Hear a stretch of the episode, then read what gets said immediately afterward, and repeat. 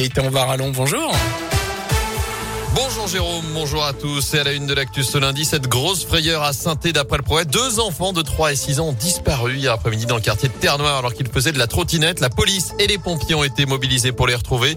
Mais après plusieurs heures d'angoisse, les deux enfants ont finalement été retrouvés sains et saufs à l'autre bout de la ville. Ils étaient dans le tram qui arrive à l'hôpital Nord.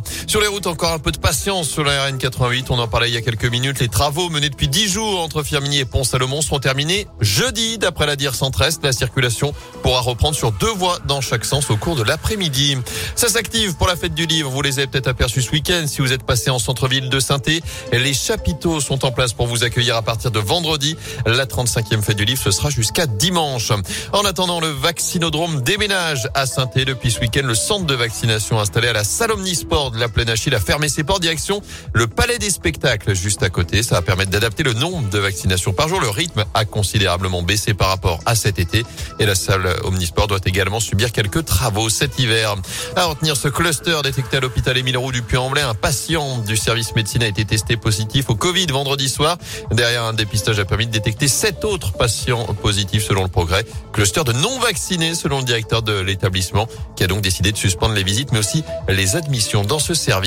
Enfin, Gaël Perdriau se paye Éric Zemmour, le maire LR de Saint-Etienne s'est exprimé au journal du dimanche dans une tribune hier. D'après Gaël Perdriau, sa famille politique perd complètement le cap des valeurs historiques pour se mettre à courir derrière le polémiste Éric Zemmour qui ne propose selon lui aucune solution concrète. En foot, un nouveau titre pour les Bleus. Après l'échec cet été à l'Euro, l'équipe de France a remporté hier soir la première Ligue des Nations de son histoire. Victoire 2 buts 1 en finale face à l'Espagne. Début de signé euh, Karim Benzema et Kylian Mbappé. Place désormais à la fin des éliminatoires pour le Mondial 2022. Ce sera le mois prochain. Avant cela, la Ligue 1 reprend ses droits cette semaine, la dixième journée. Les Verts se déplaceront à Strasbourg dimanche à 15h avant de recevoir Angers dans le chaudron une semaine plus tard. Manger d'ailleurs à Geoffroy Guichard, c'est bientôt possible. On vous ne parle pas d'un sandwich simplement à la mi-temps, mais bel et bien d'un repas dans un resto. La première pierre de la brasserie à l'angle du stade Geoffroy Guichard, au-dessus du musée des Verts, va être posée ce matin à 11h. L'ouverture est prévue au printemps prochain.